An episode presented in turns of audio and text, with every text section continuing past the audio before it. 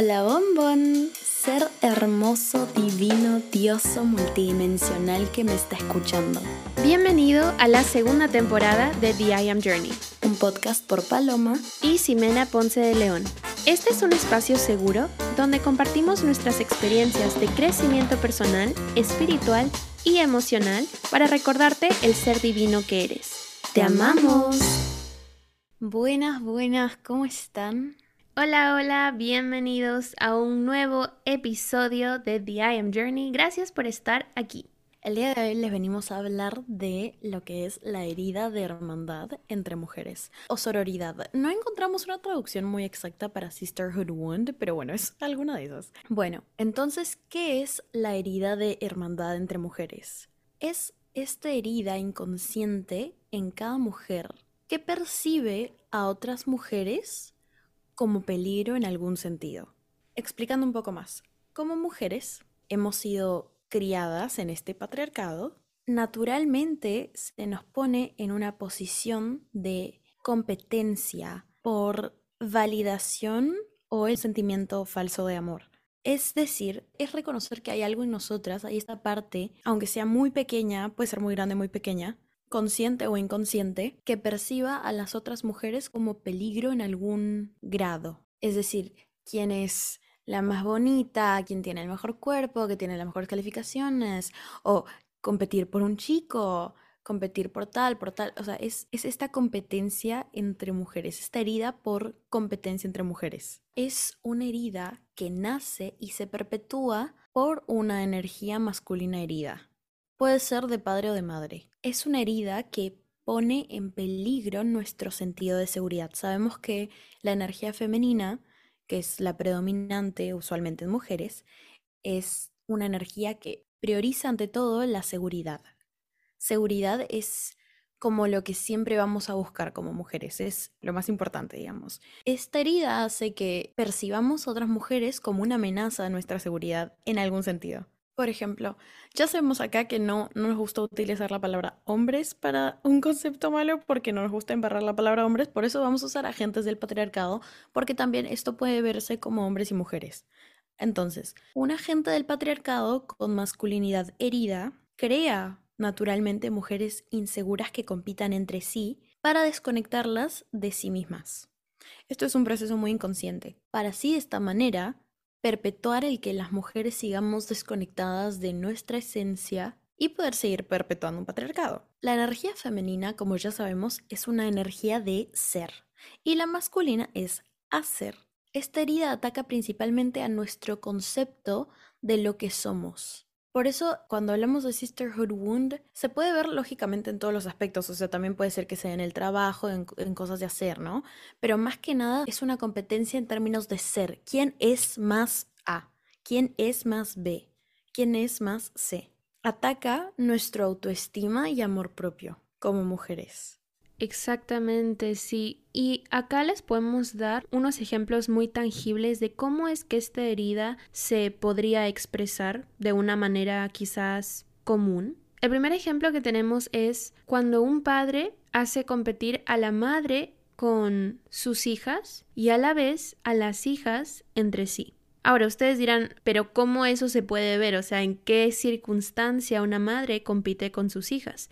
Bueno, muy fácilmente, cuando en un hogar el padre de familia es un agente del patriarcado, inconscientemente, porque muchas veces ellos mismos no reconocen que son parte de este patriarcado. Entonces, al no saberlo, actúan inconscientemente desde este lugar del ego. Y lo que ocasionan es que dicen, bueno, si tú quieres tener mi aceptación, si tú quieres tener mi validación, mi amor, entonces básicamente que gane la mejor, una cosa así. Entonces se mm. empieza a dar una competencia entre la madre y las hijas, básicamente se empieza a crear mucho resentimiento entre ellas. Viene de cada persona hacia la otra, o sea, no viene solo desde el lado de la madre o solo desde el lado de las hijas, es entre todas ellas. Y también al mismo tiempo puede suceder una situación similar con las hijas solamente, es decir, el padre hace comparaciones entre las hijas, ¿no? Y eso se puede traducir como nuevamente competencia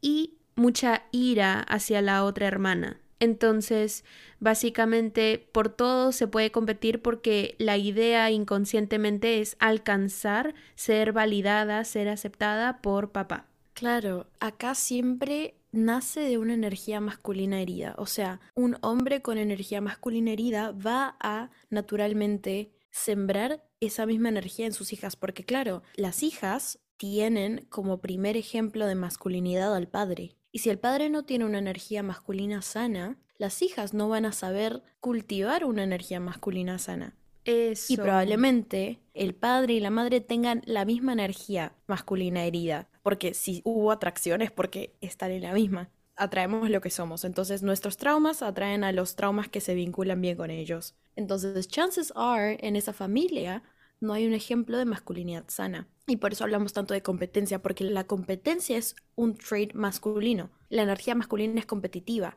Ahora, este es un ejemplo de una energía masculina mal llevada. Total. Qué importante eso, ¿no? O sea, aquí hay que recalcar algo interesante y es que Paloma y yo, al ir creciendo, nos hemos ido estudiando cada una. O sea, es decir, ir analizando nuestros patrones desde la infancia hasta el día de hoy. Y hay algo muy curioso y es que como acaba de decir Paloma, la primera pincelada de energía masculina que nosotras obtenemos es de algún rol masculino en nuestra familia. Se puede ver como un abuelo, se puede ver como un padre o como un hermano, dependiendo de la situación de cada uno. Y exactamente esa expresión masculina es la que nosotros vamos a adaptar a nuestra esencia hasta que en algún momento de nuestras vidas, mm, digamos, empecemos a indagar en nuestras energías y digamos, ¿qué me gusta?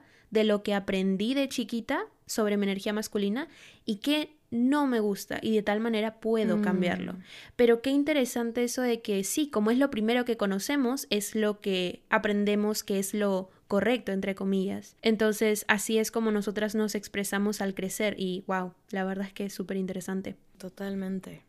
Otro ejemplo también es a big one y puede ser que triggeré un poquito, pero un ejemplo bastante común que perpetúa esta herida de hermandad entre mujeres es encontrar a un hombre mujeriego que está en una relación, se supone, monógama, y comprometido y a la vez eh, coquetea con otras mujeres, se vincula con otras mujeres románticamente. Eso es un gran problema porque mm, si hablamos de ética o morales, por ahí ya empezamos mal, pero si hablamos por un tema de mm, herida, de hermandad, se profundiza mucho más esta herida porque nuevamente hay una rivalidad entre mujeres, porque yo creo que definitivamente si tenemos a la novia y a la otra chica que no es la novia, pero digamos es la con la... La amiguita. sí, bueno, la amiga se crea definitivamente esta rivalidad porque tienes a la novia, tienes a la supuesta amiga y claramente empieza a ver de parte de la novia ¿por qué él, si se supone que está comprometido conmigo, se está moviendo por otros lados, está como que siempre observando románticamente o sexualmente a otras personas? Entonces eso empieza a crear una sensación de mm, definitivamente inseguridad. También desconfianza, puede hasta incluso afectar el amor propio o el autoestima, o sea, todo depende de la situación, la verdad. Pero es muy probable que esta situación haga que la novia perciba a otras mujeres como una amenaza desde ese momento en adelante. Entonces esto nuevamente perpetúa la herida y hace que la mujer desconfíe de otras mujeres, aparte de desconfiar de su novio. Entonces, mm. así podemos ver cómo es que este sisterhood wound se sigue perpetuando por una energía masculina no sana. Acá vemos un patrón y es que un hombre débil siempre va a fomentar la herida de hermandad. ¿Por qué? Porque un hombre débil, es decir, un hombre que tiene una energía masculina herida y probablemente una energía femenina herida también, no provee seguridad.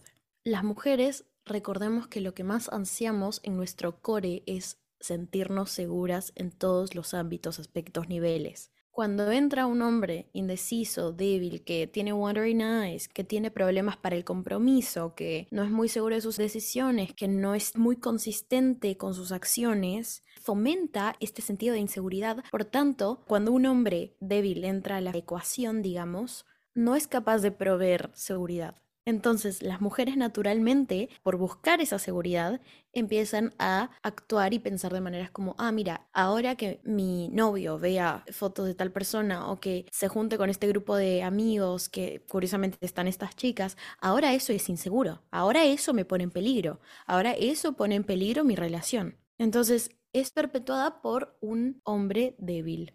Se tenía que decir y se dijo. Y bueno, también lógicamente las mujeres también podemos perpetuar esta herida. Por ejemplo, tú estás en el, en el colegio, por ejemplo, a mí creo que me pasó que como que vas donde tu amiga y le dices, me gusta Alfredo. Y ella dice, ¿qué este Alfredo?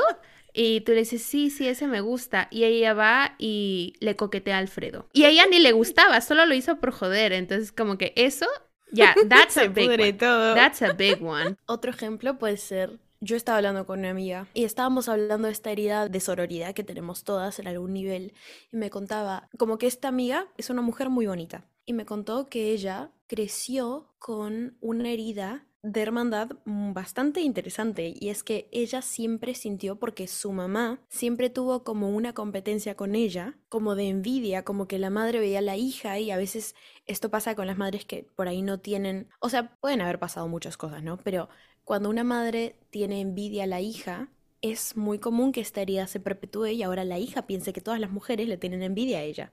Y mi mm. amiga me decía, yo tengo esto de que siento que conozco una mujer y me mira mal, y por ahí es re inconsciente y por ahí ni, es verdad, o por ahí ni me junan, no me tienen en cuenta, pero en mi cabeza es como, conozco a una mujer y porque soy bonita siento que ya estoy en peligro, o me van a tratar mal, o me van a hacer bullying, o me van a excluir. O sea, ella me contaba que tenía este sentido de, de no me siento segura estableciendo vínculos con mujeres, porque siento que siempre me van a tener envidia en algún sentido, en algún nivel. Mm. Entonces, cada herida es muy única, cada herida es muy particular y no todas se van a ver igual. O sea, estos son ejemplos bastante, digamos, básicos. Pero lo importante es dar ejemplos como para que digas, ah, mira, no me pasó exactamente esto, pero por ahí entiendo que esto resuena un poco conmigo. Esto se parece un poco a mi experiencia en algún nivel. Seguiremos ahondando en el tema. Es importante reconocer que todas, por haber nacido en una sociedad en la que hay un patriarcado, tenemos un poco de esterida dentro de nosotras. O sea, es un poco inevitable. Pero lo más importante es reconocerlo y en base a eso podemos dar el primer paso a sanar, trabajar esta herida. Mm. Entonces, ¿cómo se ve cuando las mujeres tienen esta herida? Por ejemplo, como mencioné antes, cuando te cuesta tener amistades con mujeres, es decir, te cuesta sentirte segura en tus vínculos con mujeres. Te cuesta ser vulnerable en tus vínculos con mujeres porque sientes que puedes salir herida. Otra es cuando no te sientes cómoda confrontando mujeres. Y no nos referimos a que te agarres a coñazos, o sea, let's be so for real.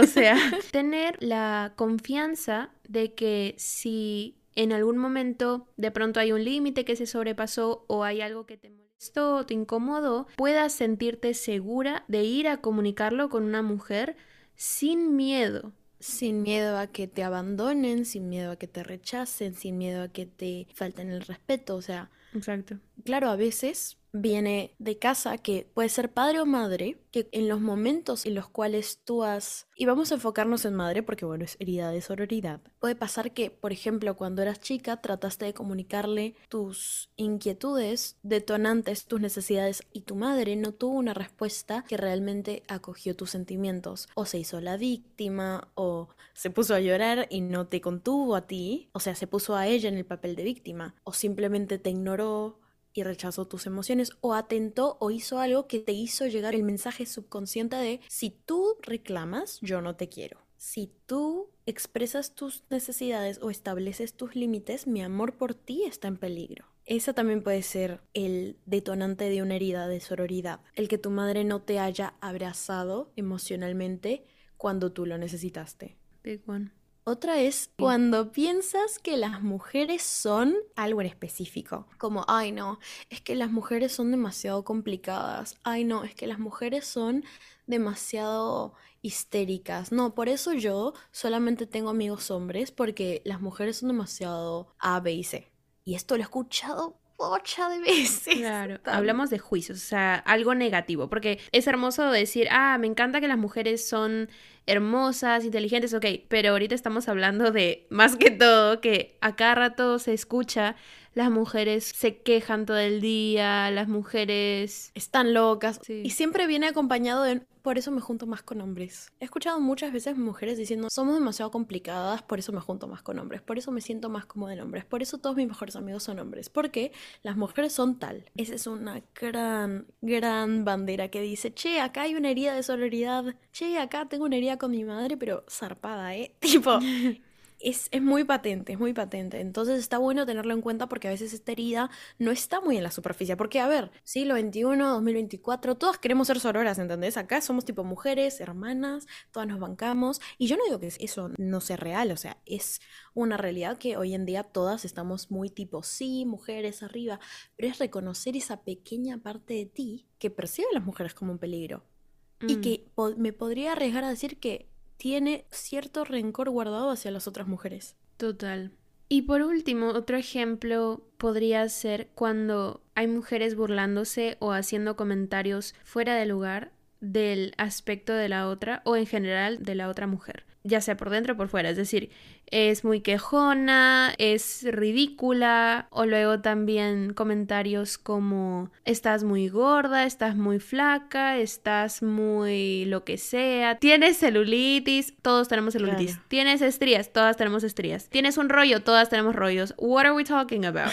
Entonces, sí, es como que ver que hay una falta de hermandad entre mujeres es algo que nos dice que tenemos que despertar de una vez por todas porque yo siento completamente que cuando un grupo de mujeres está unido en amor, somos como que de las fuerzas más bonitas, poderosas que hay, porque imagínense, o sea, las mujeres, todas las cosas que pueden hacer las mujeres a mí realmente me sorprenden y cada vez me siento como que más afortunada de ser mujer. O sea, enamorada de ser mujer. Sí, o sea, me encanta la sensación de I'm just a girl, como que, ¿entiendes?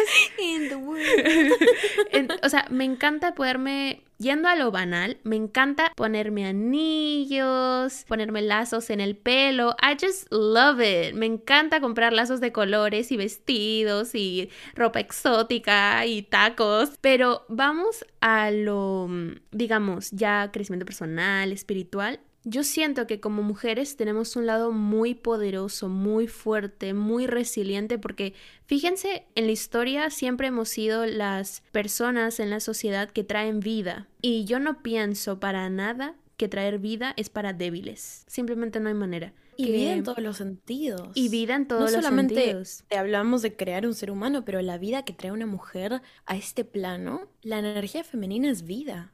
En todo sentido, es inspiración, somos musas, somos arte, somos amor, somos portales, somos alquimistas, somos vida. No hay nada más hermoso que una mujer reconectada consigo misma y por tanto reconectada a su hermandad en sororidad. Acá dejo petición para armar un círculo de mujeres. Mándenos un DM a quien se sume. mujeres que estén en contacto con ellas mismas y con las demás, que vivan en sororidad, que honren sus ciclos, que sean feministas en esencia, desde el amor. Eso es remedio para esta sociedad.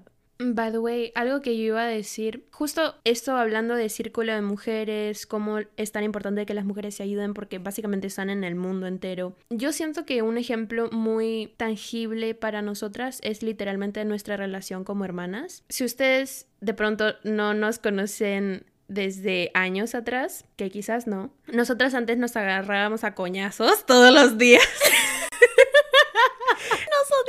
nos odiábamos. literalmente. Yo recuerdo sentir odio por mi hermana. Sí, viceversa. O sea, era muy fuerte, era muy fuerte. Y lo que puedo decir hoy en día es que me ha ayudado mucho a sanar mi herida de sororidad, el poder mejorar mi relación con mi hermana, sanar mi relación con mi hermana, porque me doy cuenta de que venimos de la misma persona, o sea, venimos de la misma mujer, venimos con experiencias similares, tenemos muchas cosas que compartir y a la vez tenemos perspectivas muy distintas de la vida que creo que es importante escuchar de tu hermana, que dentro de todo ha sido la persona que te ha acompañado desde que naciste. poder... Bueno, en tu caso, ¿no? En mi, en mi caso, ¿no? Entonces, yo ya estaba ahí. Entonces, tener la fortuna de tener, sí, una hermana de sangre, pero sobre todo elegirla como hermana, o sea, elegirla como Mm. mejor amiga, eso es lo que realmente a mí personalmente me ayudó mucho a sanar porque me doy cuenta que puedo confiar en una mujer que siempre ha estado ahí para mí. Claro, podíamos tener una relación horrible en el pasado, pero gracias a que tuvimos una mala relación en el pasado, hoy en día tenemos una relación muy hermosa. Y Es cierto. y no sé, tenemos la teoría de que todo es perfecto, todo es como tuvo que ser. Y bueno, gracias a eso el día de hoy tenemos un podcast y de la nada estamos aquí.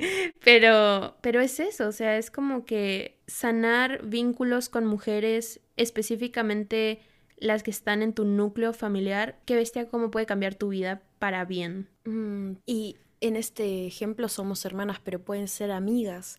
No tiene por qué ser sangre. Pero el tener un círculo de mujeres que te nutra, que sea sano, en el que te sientas segura, en el que te sientas amada y vista, apreciada por lo que eres, en el que no haya competencia, sino que te impulses e impulses a la otra también porque quieres de todo corazón que a ella le vaya igual de bien que a ti. O si quieres más, o sea, no está este elemento de comparaciones. Te amo y por eso quiero lo mejor para ti. Y amo que seas mujer. O sea, porque eres mujer y yo también tenemos algo hermoso que compartimos que podemos potenciar. Vivir en sororidad es muy hermoso es algo muy nutritivo, que sea como sea va a potenciar tu esencia, potenciar lo que eres. Ahora, ¿cómo trabajar nuestra herida de sororidad? Primero que nada, tenemos que traer conciencia de que tenemos esta herida. Tú me dirás, no, pero mujeres for the win, yo amo a las mujeres, tipo, soy feminista. Así estábamos onda". todas, pobres ilusas. Y el paso uno es entender que siempre hay, aunque lo quieras negar, siempre hay un poco, hay algo en el fondo de tu mente subconsciente, hay una parte de ti que percibe a otras mujeres como peligro en algún ámbito. Y es importante reconocerlo y honrarlo.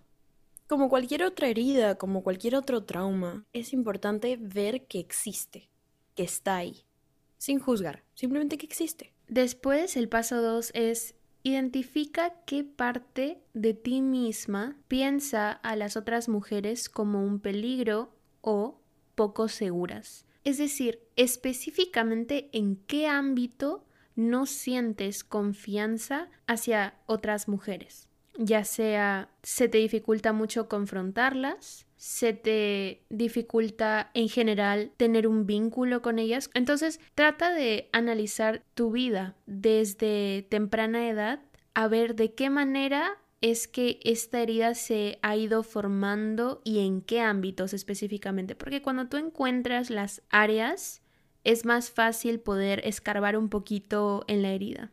Mm, Entonces, ya sabemos que la tenemos, sabemos en qué parte la tenemos, o sea, sabemos qué parte específicamente de nosotras considera a otras mujeres un peligro o que se siente amenazada y en peligro por otras mujeres.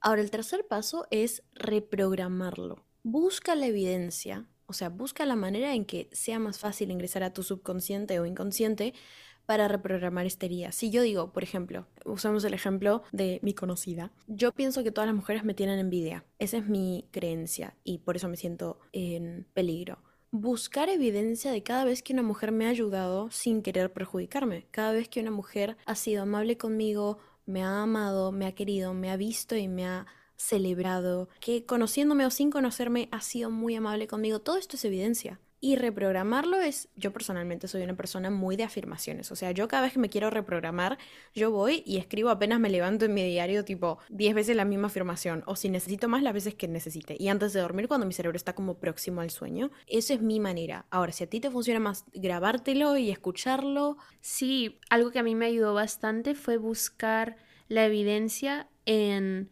personas que yo admiro que me inspiran sororidad. Por ejemplo, mm, creo que fue un poco inconsciente, pero me ayudó bastante eh, a sanar esta herida de sororidad, ver como una coach que yo conocí porque tenía un podcast que se llama Victoria, Victoria de Val, que le hemos mencionado varias veces. Ella Mm. siempre tenía como círculos de mujeres en los que se reunía y hacía, no sé, lecturas y siempre hablaba de cuánto ella valoraba a las mujeres por su esencia. Y seguirla en Instagram, escuchar su podcast eh, y escuchar contenido tan bonito de cómo una mujer habla sobre otras mujeres, fue como decir, oh, mira, o sea, esta mujer que no conozco, me inspira, tiene una linda relación con otras mujeres que yo también quiero tener y veo que es posible, veo que eso existe, veo que eso está disponible. Entonces, eso para mí también sirvió, pero como dice Paloma, tú busca la manera que para ti sea la más adecuada según tu manera de aprender o reprogramar tu inconsciente.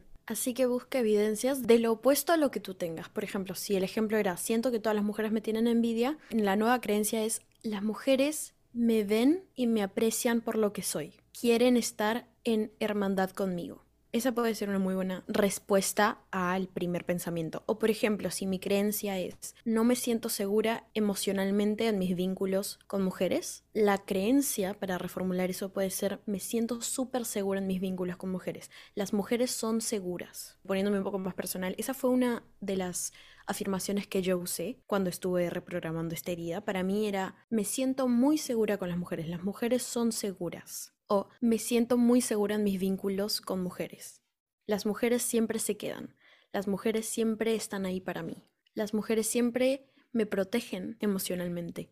Abrirme con mujeres es seguro. Esas son muchas afirmaciones que te pueden servir si tu caso era como el mío, que yo no me di cuenta hasta que empecé mi adultez, mi joven adultez, que yo me sentía insegura en mis vínculos con mujeres, porque claro, nunca había conocido otra cosa, pensé que era normal y nunca le presté mucha atención. Y cuando me di cuenta de, oh, mira, no me siento segura emocionalmente en mis vínculos con mujeres, esas afirmaciones para mí fueron bastante útiles, así que se las dejo. Amencito. Yo sí, no, estoy harta. Pero soy muy genia. Es que nunca había escuchado yo a alguien decir amencito y cuando lo dije dije, qué genia. Mira, hay una razón por la que nadie más lo dice. vete de este podcast. bueno, paso cuatro. el paso cuatro sería entender desde el fondo de tu corazón y de tu mente que nunca hubo un peligro real. Porque, para ser honestas, todo esto es una narrativa que fue infundida en nosotras desde chiquitas. Nuevamente, por alguna persona en nuestra vida que tuvo una energía masculina herida. Eso básicamente se copió y se pegó en nuestra energía en primera instancia. Pero como sabemos que es una energía y eso se puede transmutar en algo más bonito, en amor, entonces sabemos que esto es solo una creencia limitante que podemos cambiar si le ponemos amor, si le ponemos una nueva energía transformadora podemos cultivar energía masculina sana dentro de nosotras. Totalmente, totalmente. Si esto vino de una energía masculina herida, podemos elegir cultivar una energía masculina sana dentro de nosotras. Y acaba algo muy interesante con lo que dijiste. Fue una narrativa infundida en nosotras, traspasada. Podemos rematernarnos. Podemos ser nuestra propia madre. Y ahora voy a explicar un poco a qué me refiero. Esta herida se formó cuando tú eras muy chiquita. Estas heridas, los traumas de la infancia y todo, ocurren usualmente entre los 0 y 7 años. Entonces, sabiendo que es una narrativa que viene de una energía masculina herida, podemos elegir ser nuestra propia madre con una energía masculina sana, porque el maternar es súper femenino, obvio, pero también es bastante masculino, porque es cuidar a otro, es cuidar, proteger, proveer para un tercero. Entonces, si tu madre, si tu padre no pudieron ofrecerte ese cuidado, esa protección que tú necesitabas para formar un vínculo sano con las mujeres a tu alrededor, tú misma puedes dártelo. Tu yo de hoy, tu yo actual, puede ir con tu yo de dos años, cinco años, siete años y decirle, te amo y estás segura conmigo. Tú tomando el rol de madre para contigo, puedes ofrecerte ese cariño, ese amor, esa protección, esa seguridad que en su momento no se te dio. Yo he hecho mucho esto en meditaciones y entonces les voy a dar esa opción porque si hay otras opciones no las he tratado, solamente hablamos por experiencia propia.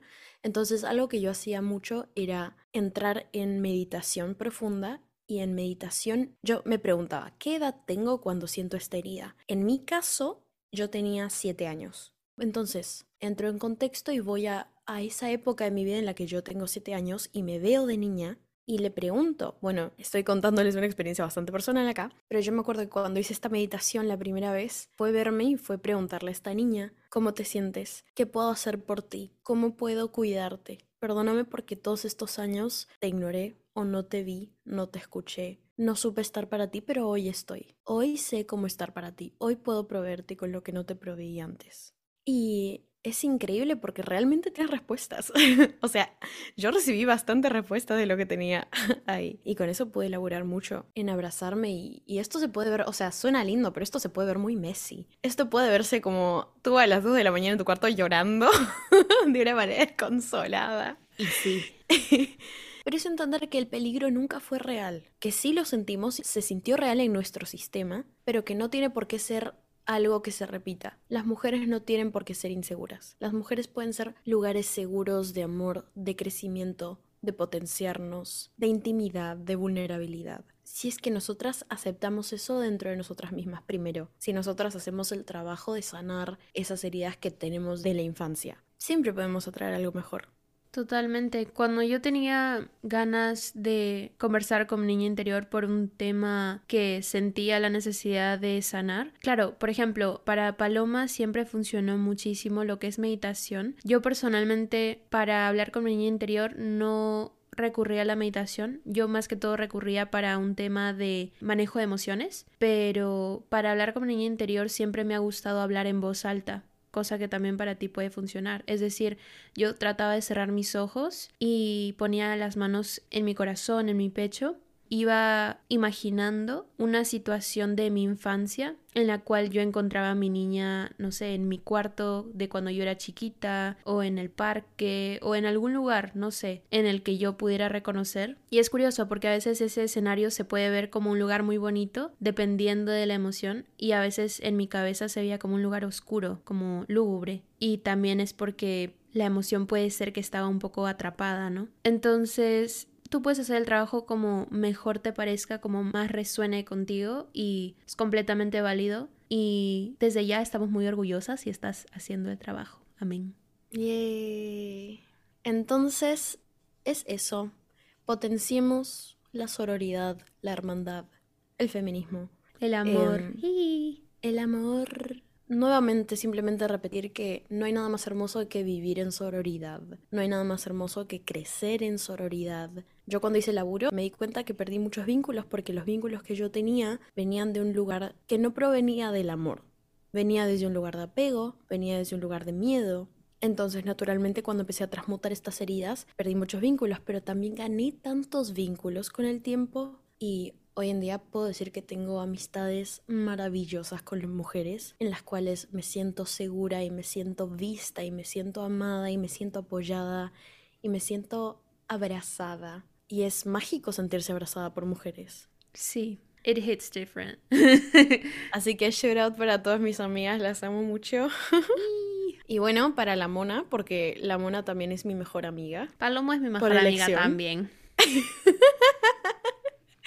Y chiques, Dios sabe que nos odiábamos. y sí, oye, qué fuerte. Así que, gracias por haber llegado hasta acá. Esperamos que este capítulo te haya dado una nueva perspectiva y algo en lo que pensar y tal vez trabajar si se da. Te recordamos que tenemos Instagram y TikTok para que nos puedas seguir por ahí. Siempre estamos subiendo updates de todos los episodios. No olvides seguirnos en Spotify, en Apple Podcast, en Amazon Music o en YouTube, en cualquier plataforma donde nos escuches. Y si puedes, reitea nuestro podcast, eso siempre nos ayuda un montón. Y compartir el episodio que más esté resonando contigo. Y bueno, nada, con eso nos despedimos y nos vemos en un próximo episodio. Te amamos. Te amamos. Bye bye. Chao, chao.